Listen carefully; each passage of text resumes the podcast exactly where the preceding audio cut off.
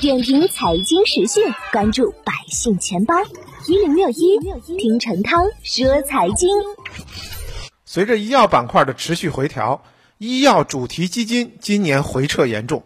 数据显示，截止二月十一日，全市场二百二十九只医药主题基金今年以来平均跌幅高达百分之十九点三一，其中富国精准医疗、前海开源医疗健康。中欧医疗创新等一百零七只医药基金今年跌幅超过百分之二十。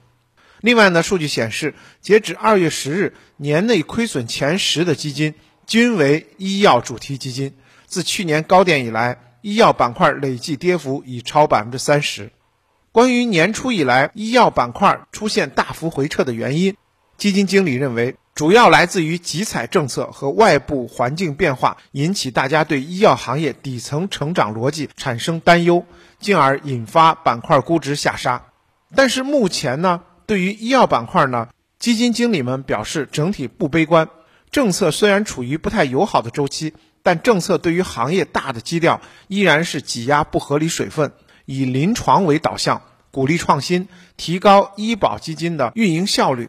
另外，医药是个供给创造需求的行业，基金经理们相信其长期价值。特别经过几轮下跌，目前医药已具备较大的安全边际。与此同时，面对连续不断的下跌，基民们不仅没有丧失信心，补仓的热情还越发高涨。支付宝基金周销售榜单显示，葛兰的中欧医疗健康排名第一，近一年跌幅超过百分之三十，很多基民越跌越补。支付宝榜单显示，近一周呢有超过三十万人购买。基金经理表示，医药行业出现整体大幅调整的原因是政策影响和估值。大家对集采政策的影响存在较大分歧，放大了集采政策对医药行业的负面影响。对于医药基金的投资价值，基金经理认为，细分领域众多，每年都会涌现出大量的新技术、新方向，行业空间巨大。政策对于行业的冲击，阶段性会影响医药企业盈利能力和盈利周期，但也会倒逼产业升级。经过几轮下跌，整体上的大部分担忧已经被市场调整所消化。